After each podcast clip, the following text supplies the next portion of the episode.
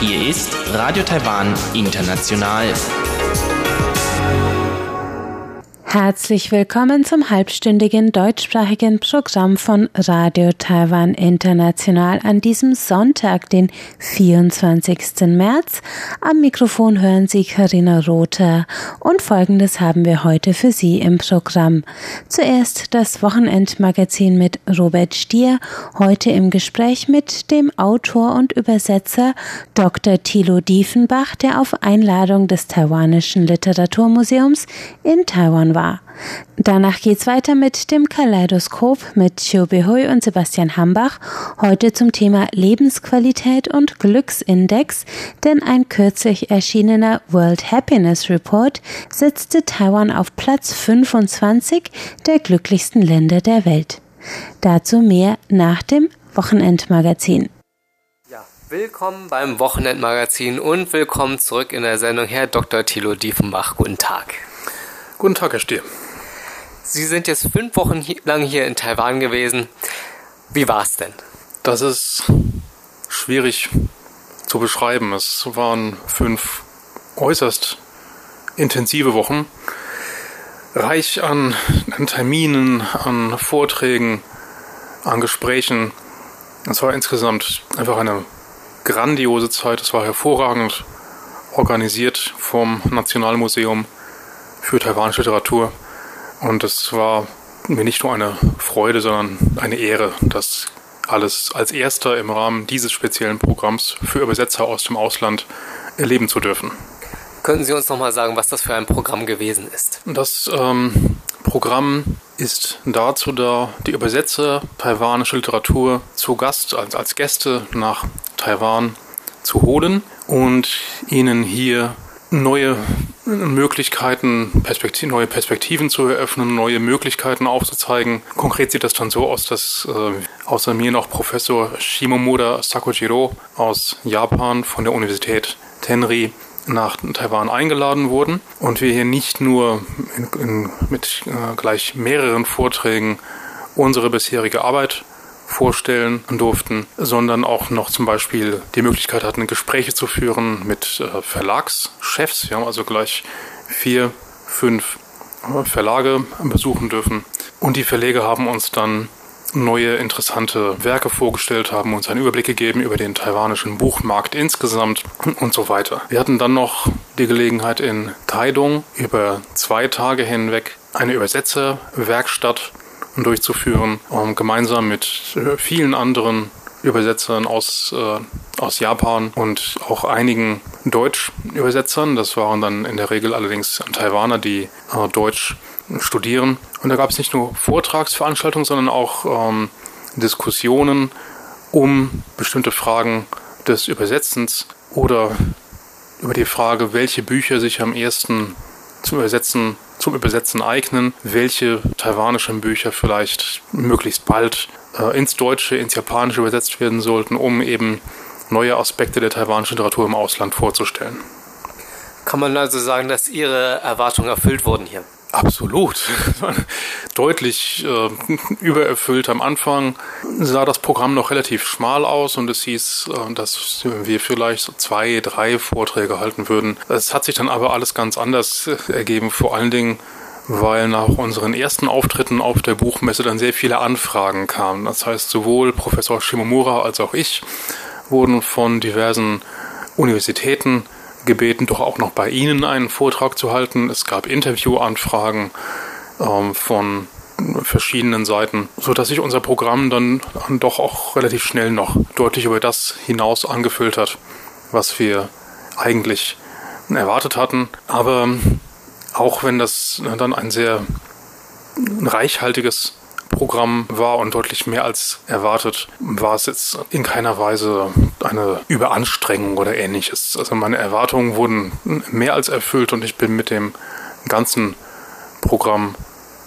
mit dem ganzen Ablauf sehr zufrieden und ich habe auch ähm, vor kurzem erfahren, dass offenbar auch das Kulturministerium, also nicht nur das Nationalmuseum für taiwanische Literatur selbst, sondern auch das Kulturministerium mit dem Verlauf des diesjährigen Programms, wie gesagt, des ersten Programms dieser Art, so zufrieden ist, dass das Programm wohl nicht nur fortgeführt, sondern auch noch erweitert werden soll.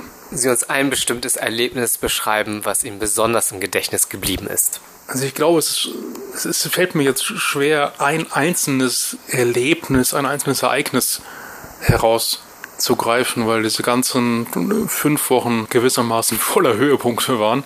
Ähm, was mich, also ein, ein Beispiel, was mich, ähm, was mir sehr gut in sehr guter Erinnerung geblieben ist und wohl auch bleiben wird, ist, dass ich an einigen Universitäten, zum Beispiel in, äh, in Tainan an der Changung Universität, vor einigen Studenten vortragen durfte. Und die Reaktion dieser jungen Leute auf meinen Vortrag, auf, also ich habe ihnen im Prinzip äh, dargelegt, wie mein Buch also Kriegsrecht, meine Anthologie, zustande gekommen ist und äh, mit welchen Problemen ich äh, konfrontiert war im Verlauf des Übersetzens dieser diversen Geschichten. Und auch diejenigen Studenten, die jetzt gar kein Deutsch können, äh, denen ich also nur ansatzweise erklären konnte, worin die bestimmten, bestimmte Problematiken beim Übersetzen bestanden, haben meinen Vortrag sehr interessiert aufgenommen und mir sehr viele Detailfragen auch noch äh, gestellt. Das hat mich sehr gefreut und teilweise auch eben überrascht, weil ich ja wusste, dass ich mit Studenten, vor Studenten reden werde, die eben keine Experten für die deutsche Sprache sind oder teilweise nicht mal für den Bereich Übersetzung, sondern das waren in der Regel Studenten der taiwanischen Literatur. Eigentlich hatten Sie ja die letzte Woche geplant, hier frei zu haben und privat zu verbringen, aber das hat nicht so geklappt. Was ist da passiert? Ja, das hatte in der Tat nicht funktioniert. Das war aber auch nicht ähm, weiter schlimm. Es war so, dass ich ähm, vor Beginn äh, diese fünf Wochen ähm, gebeten wurde vom Nationalmuseum, einfach ein paar äh, Wünsche noch zu äußern, wen ich gerne treffen würde.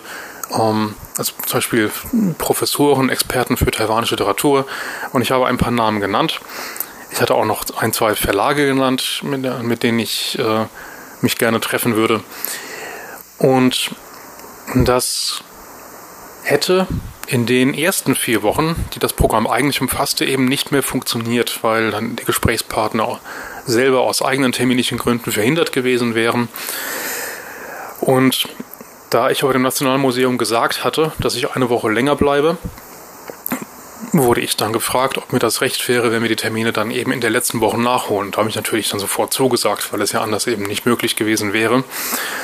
Ja, und das führte dann dazu, dass ich in dieser Woche noch einen Vortrag gehalten habe an der Zhangzhou Universität und noch einen Termin mit einem Professor hatte an der Academia Sinica sowie noch ein paar andere äh, kleinere Termine unter anderem mit dem Nationalmuseum für Menschenrechte und so weiter. Also wie gesagt, das war anders als geplant, ähm, hat mich aber in keiner Weise jetzt gestört. Also das war so, wie das organisiert wurde, immer noch absolut in Ordnung. Nächstes Jahr sind Sie für drei Monate hier in Taiwan. Was ist geplant?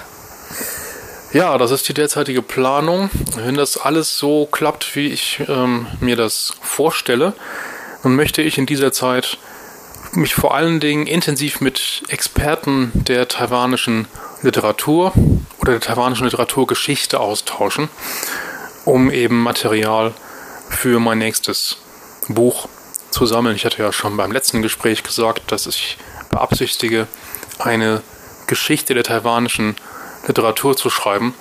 Und das kann ich nicht tun, indem ich mich A, nur auf Bücher stütze.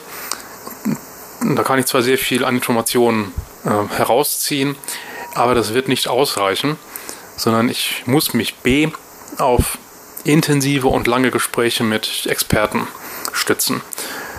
Und da und das in einem Kurzaufenthalt wahrscheinlich gar nicht zu leisten wäre auch wiederum aus terminischen Gründen wahrscheinlich, möchte ich eben im nächsten Jahr noch etwas länger als für mich gewöhnlich hier bleiben. Ich danke Ihnen sehr für das Gespräch. Gerne, Herr Stier.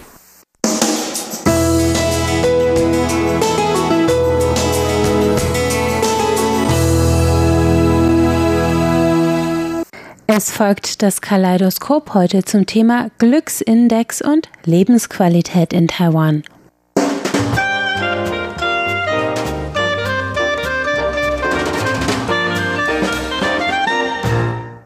Herzlich willkommen, liebe Hörerinnen und Hörer, zu unserer Sendung Kaleidoskop. Am Mikrofon begrüßen Sie Sebastian Hambach und Chobi Hui.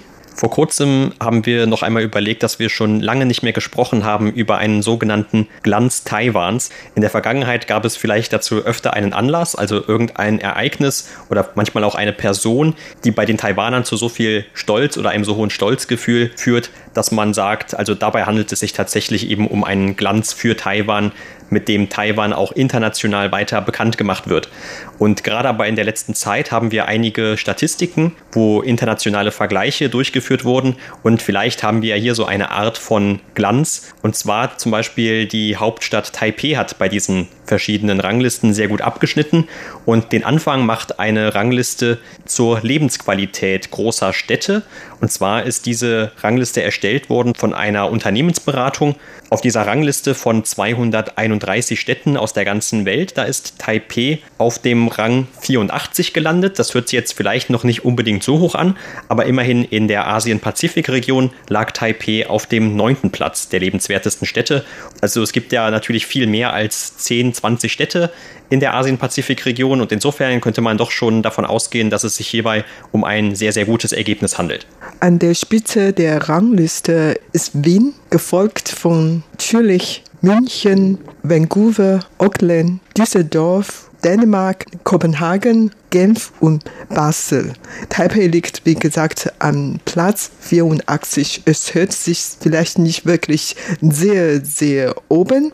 Genau, also wenn man auf diese Liste zu sehr reinzoomt, weit oben, dann kommen ja fast kaum asiatische Städte oder wie du gerade auch genannt hast, eigentlich fast nur europäische Städte darin vor. Genau, aber trotzdem muss man in Taiwan eigentlich schon einigermaßen zufrieden mit diesem Ergebnis, weil bei diesem Bericht werden in verschiedenen Kategorien untersucht, Punkte, unter anderem die Wohnungssituation, die politische Stabilität und Kriminalität und Hobby und Freizeit, Luftverschmutzungen, Infrastruktur und medizinische Fürsorge, Erziehungen, Wirtschafts und so weiter. Und bei allen diese Kategorien hat Taiwan eigentlich relativ gut abgeschnitten, obwohl insgesamt im Vergleich zu den Städten in Europa, in den USA etwas wenig, aber überhaupt, wie gesagt, im Vergleich zu unseren Nachbarländern müssen wir in Taiwan eigentlich zufrieden mit diesem Ergebnis. Und nicht nur Taipei, auch eine weitere Stadt aus Taiwan, die lag bei dieser Liste sehr weit oben, nämlich Taichung in Mitteltaiwan. Mittlerweile ist Taichung ja die zweitgrößte, also zweitbevölkerungsreichste Stadt in Taiwan und die lag auf dem 13. Platz in Asien beziehungsweise dem 101. Platz überhaupt. Dann kommen wir jetzt zu den einzelnen Kategorien. Erstens die Wohnsituation in Taiwan. Also ich habe eigentlich nur in Taipei gewohnt und wohne weiterhin in Taipei. Aber wenn ich jetzt umgucke, dann muss ich behaupten, dass unsere Wohnsituation in Taipei nicht wirklich sehr schlimm ist. Weil ich eine eigene Wohnung habe, kann ich vielleicht so behaupten, für viele Leute, die dann extra Wohnungen mieten sollen, hat es vielleicht nicht ganz gestimmt, weil die Miete Verhältnisse in Taipei relativ hoch ist. Aber überhaupt im Vergleich zu anderen Nachbarländern, Hongkong, Tokio oder sogar Seoul, haben wir eigentlich mehr Platz für das Wohnen. Die Immobilienpreise in Taipei ist zwar wirklich sehr hoch, allerdings im Vergleich zu anderen Städten ist eigentlich noch niedrig. Ja, ein weiterer Punkt, bei dem Taiwan natürlich seine Stärken ausspielen kann, das ist der der politischen und gesellschaftlichen Umgebung. Taiwan ist ja dafür bekannt, dass es hier eine sehr freie politische und gesellschaftliche Umgebung gibt. Es könnte ja bald auch das erste Land Asiens sein, das eine gleichgeschlechtliche Ehe, wenn auch per einem separaten Gesetz, legalisiert. Oder auf der anderen Seite, die politische Landschaft ist natürlich sehr frei mit einem Mehrparteiensystem. Und das hat jetzt weniger dann mit Taipei oder mit Taichung zu tun. Aber natürlich, diese Demokratie wird ja nicht nur auf der Zentralebene, sondern auch auf der Lokalebene hier gelebt. Und es gibt natürlich auch dann diese Kommunalwahlen oder es gibt dann auch immer wieder diese demokratischen Prozesse, sei es eben nicht nur auf Stadtebene, sondern auch, wenn man in einer größeren Wohngemeinschaft wohnt. Dort werden dann Komitees gebildet, die dann mit Mehrheitsbildungen über irgendwelche Themen abstimmen, die mit diesem Wohnkomitee zu tun haben, beziehungsweise mit dieser Wohneinheit, wo ja manchmal Tausende von Leuten recht eng aufeinander wohnen. Und das hilft natürlich dann auch bei der Problemlösung. Also alle diese Dinge, die sind eigentlich für die Taiwaner gang und gäbe. Und wenn man längere Zeit hier gelebt hat, dann wird man mehr oder weniger auch damit konfrontiert und man stellt eigentlich fest, dass sich diese ganzen Probleme, denen man vielleicht begegnet im Alltag, recht schnell und einfach lösen lassen. Also das ist dann bestimmt auch ein Grund, warum die Lebensqualität in Taipei vergleichsweise hoch ist. Und was das Bildungswissen anbelangt, kann ich eigentlich auch behaupten, dass es in Taiwan wirklich sehr viele Hochschule, Grundschule, Mittelschule, Oberschule und Kindergarten. Also man meckerte die ganze Zeit und man wartet lang auf einen Kindergartenplatz für oder man zahlt ja sehr viel für die Gebühren und so weiter. Also das hört man eigentlich immer. Allerdings im Vergleich zu anderen Ländern muss ich auch noch behaupten, dass die, die Situation in Taiwan gar nicht wirklich so schlimm ist. Meine Kinder zum Beispiel, die haben zwar, als die noch klein waren, private Kindergarten besuchten, Dazu haben wir viel bezahlt, aber im Vergleich zu China oder zu Japan sind diese Gebühren nicht wirklich sehr hoch. Außerdem haben meine Kinder später dann alle staatliche oder städtische Grundschule, Mittelschule, Oberschule und Universität besucht. Da hatten wir wirklich nicht viel Geld ausgegeben. Und die hatten beiden zum Beispiel auch Musikstunden gehabt und müssen wir auch nicht wegen dieser extra Stunden wir bezahlen zahlen und das alles hat die Schule organisierte. Also das heißt, die Kinder lernen diese extra Musikstunden oder Marschstunden in der Schule und wir zahlen nur wirklich ganz Minimum Geld und insofern da kann man schon merken, dass das äh, die Situation überhaupt nicht so schlimm ist und im Vergleich zu Deutschland zum Beispiel meine Kinder hatten beiden in Deutschland Kindergarten besucht und damals habe ich gemerkt, dass man wirklich lang auf der Warteliste stehen und manchmal sogar ein paar Jahre warten sollte, bis man einen Platz im Kindergarten oder in der Schule bekommt. Bis das Kind schon auf die Mittelschule kommt oder aufs Gymnasium, oder? Ja, vielleicht so, aber auf jeden Fall, ähm, also in Taiwan hat man nicht wirklich dieses Problem. Auch in China ist das Problem wirklich sehr, sehr ernst und man hat auch in Taiwan immer gemeckert, dass wenn man einen Studienplatz in einer Universität haben möchte, vor allen Dingen in den besten Eliten-Universitäten einen Studienplatz bekommen möchte, dann muss man wirklich hart arbeiten. Die Konkurrenz ist wirklich sehr groß, aber wenn man jetzt vergleiche mit der Situation in Japan, in China oder in Seoul, dann muss man wirklich merken, dass in Taiwan eigentlich gar nicht vergleichbar. Also alles ist ein bisschen locker hier. Wir haben hier sehr viele gute Schulen, viele Hochschulen sogar zu viel, als das gebraucht wird. Und die Professoren haben meistens im Ausland studiert und diese Lehrqualität auch ganz hoch ist und medizinische Studium in Taiwan ist auch lobenswert und so weiter. Also überhaupt in dem Bildungswissen, da hat Taiwan eigentlich schon recht gut abgeschnitten und die meisten Bürger haben ja Schule besucht und es gibt in Taiwan kaum noch Analphabeten. Ja, genau. Und das merkt man auch, wenn man hier lebt, also innerhalb der Stadt irgendwo, dass man eigentlich immer sehr nah bei seiner eigenen Wohnung eine Schule finden kann. Oder dann eben nicht nur eine Grundschule, sondern auch eine weiterführende Schule, also Mittelschule oder auch eine Oberschule. Und das ist natürlich gerade für Familien mit Kindern auch sehr wichtig, dass sie dann um sich herum irgendwo in der Nähe eine Schule haben können, wo sie dann ihre Kinder auch hinschicken können, damit sie nicht so weite Wege zurücklegen müssen. Ja, das kann ich wirklich bestätigen. Vor allen Dingen meine Tochter zum Beispiel. Sie hat wirklich innerhalb von ein Quadratkilometer alle ihre Schulpflicht beendet. Also ich kenne auch einen anderen Kollegen und der hat wirklich dann innerhalb von, was weiß ich, äh, also wirklich nicht mal eine Station weit äh, mit der U-Bahn. Da hat er alle seine Kindergarten bis zur Hochschule besucht. Ja, und die Universitäten gibt es natürlich dann auch hier wie Sand am Meer, wie du gerade schon gesagt hast, eigentlich schon ein bisschen zu viele. Manche stehen ja schon vor dem aus, weil es einfach nicht mehr so viele Kinder gibt, also damit auch nicht mehr so viele Studenten irgendwann. Und das wirkt sich jetzt teilweise ja schon aus aufgrund der Geburtenrate. Und damit hat man zumindest nicht die Befürchtung oder kaum noch die Befürchtung heutzutage, dass das Kind keinen Platz mehr an der Universität bekommen kann. Es ist vielleicht dann nur nicht gerade die Wunschuniversität. Da wird ja auch sehr viel Wert drauf gelegt in Taiwan. Aber wie du gerade schon sagtest, also man hat auf jeden Fall sehr viel Auswahl, was das Bildungssystem angeht. Und du hast ja auch gerade schon erwähnt, auch die medizinische Ausbildung ist sehr gut.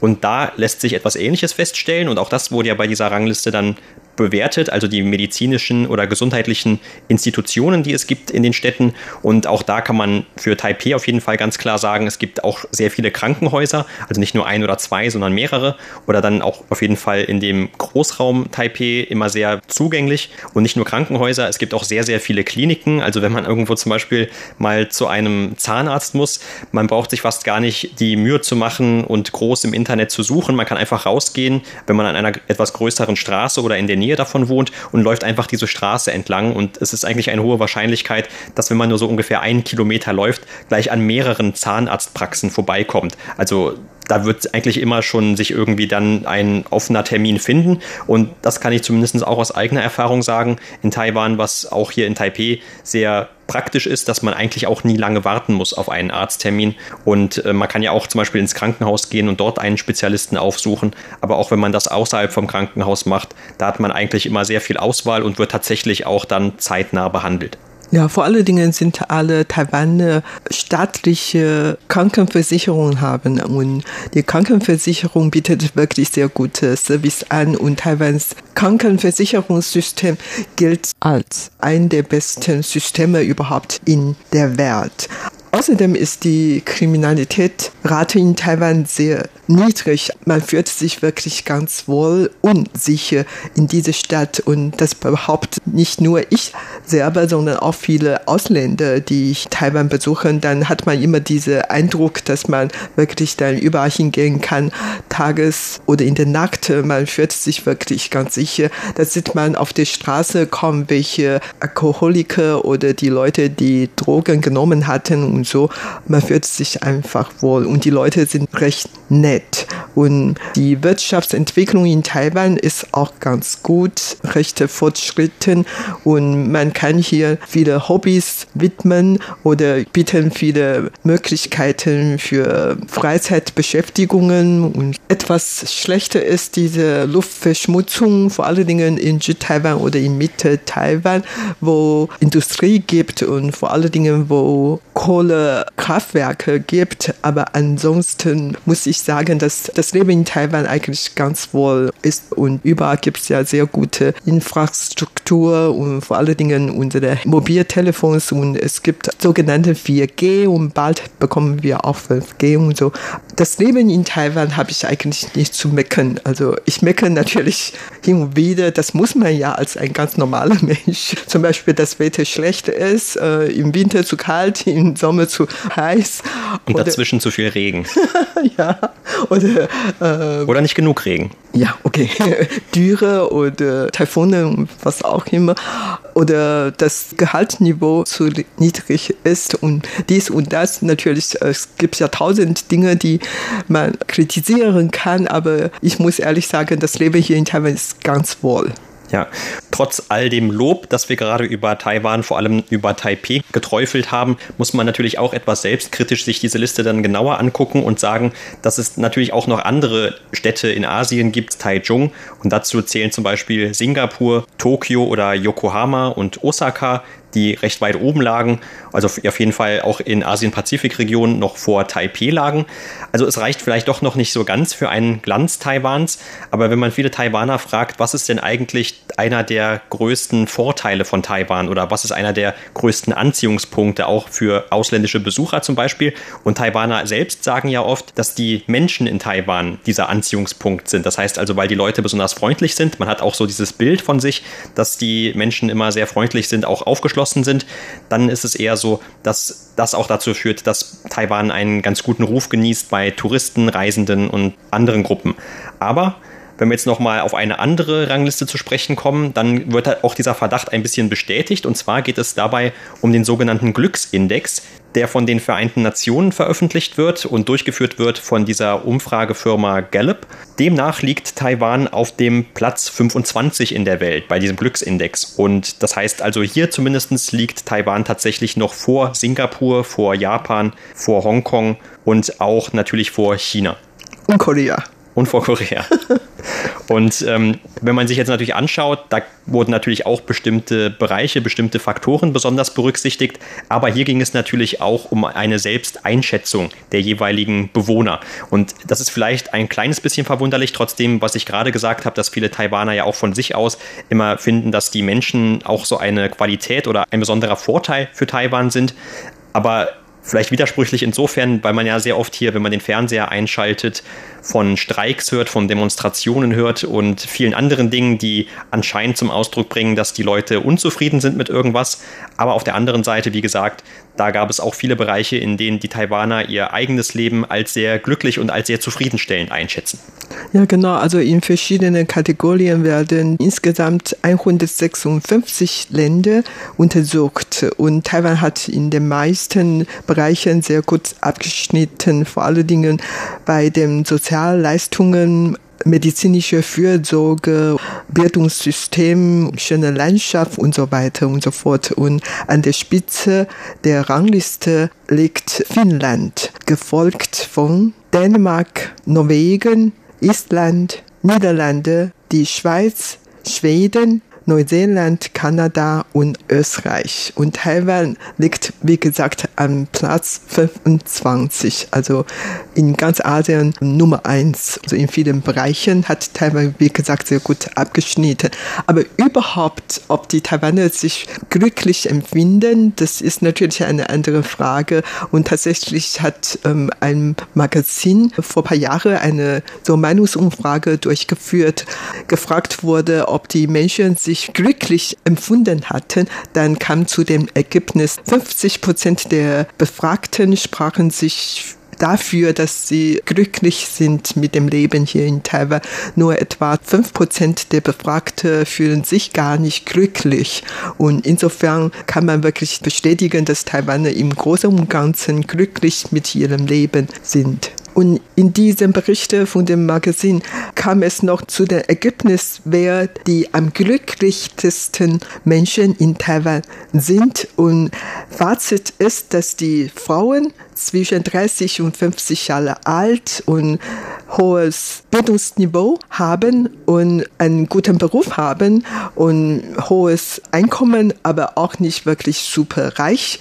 Und diese Frauen sind am meisten glücklich sind. Und die sind ja glücklich damit, dass die ein stabiles Einkommen und gute Gesundheit und gute Familienzustand und man kann sich zu der Entwicklung des Landes beitragen oder man kann der anderen helfen und das alles zusammen führt sie sich glücklich. Ja, und du hast gerade noch ein weiteres Schlüsselwort genannt, nämlich das der Superreichen.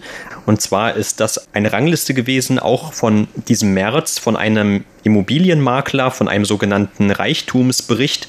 Und in diesem Reichtumsbericht ist auch tatsächlich Taipei wieder vertreten. Berücksichtigt wurden also Städte aus der ganzen Welt. Und Taipei hat es trotzdem unter die ersten zehn geschafft, nämlich auf den achten Platz. Trotzdem war das vielleicht ein bisschen überraschend, wenn man das liest, weil es gibt eigentlich in Taipei nicht so diese traditionellen reichen Viertel, wie man das aus anderen Städten kennt. Natürlich ist auch schon bekannt, dass in den letzten Jahren die Schere zwischen Arm und Reich immer weiter auseinandergegangen ist, gerade in Taipei, aber auch natürlich in Taiwan insgesamt. Aber auf jeden Fall in dieser Liste scheint tatsächlich das doch so zu sein, dass Taiwan und vor allem Taipei sehr viele dieser Superreichen hat. Und damit gemeint sind Individuen, die also mindestens einen Wert sozusagen haben von 30 Millionen US-Dollar. Und davon gibt es wohl hier in Taipei 1519, also 1519 von Taipehs Bewohnern gehören zu dieser Rubrik der Superreichen. Freue ich mich natürlich auch darüber, dass es so viele superreiche Leute gibt, aber auf der anderen Seite, die ganze Stadt sieht gar nicht so superreich aus oder neureich aus und ist ganz friedlich und eigentlich sehr gemütlich. Das war's für heute in unserer Sendung Kaleidoskop. Vielen Dank für das Zuhören. Am Mikrofon waren Sebastian Hambach und Chobi Hui. Damit sind wir am Ende des heutigen halbstündigen Programms von Radio Taiwan International. Das Gehörte finden Sie auch im Internet unter www.de.rti.org.tv. Sie hörten am Mikrofon Karina Rother und ich sage jetzt Tschüss, bis zum nächsten Mal.